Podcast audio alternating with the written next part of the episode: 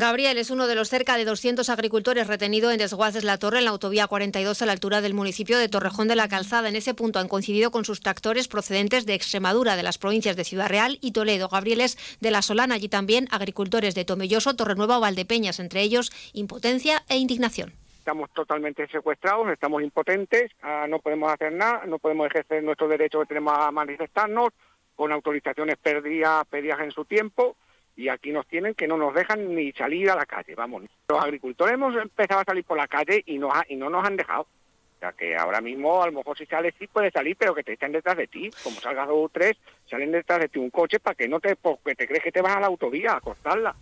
No se han olvidado de sus compañeros, aquellos que han conseguido llegar a Madrid, desde donde afirmaban que no se quieren ir hasta que no lleguen los que están retenidos. Entre ellos está Casto García Cervigón. El agricultor solanero ha reprochado al ministro de Agricultura y por extensión al presidente del Gobierno que les ningunen y no quieren admitir la representatividad que tienen para el campo español los convocantes de esta manifestación, Unión de Uniones, y duras acusaciones para las organizaciones agrarias consideradas hasta ahora mayoritarias. García Cervigón afirma que, al menos en lo que respecta a los agricultores de la provincia, han intentado boicotear la manifestación en Madrid.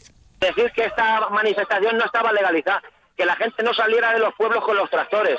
Sí, no la, la, sospecha, no la certeza. ¿Verdad? Los teléfonos han hecho humo.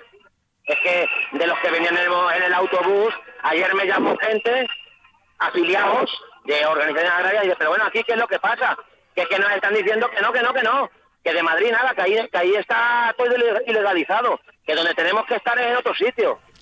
Cientos de tractores y miles de personas, según fuentes de la organización, bajo el lema No sobran los motivos, reclaman una cadena alimentaria que garantice precios justos a los productores, una PAC que ayude a ser competitivos, la protección del sector frente a la competencia desleal de países terceros y democracia para el campo.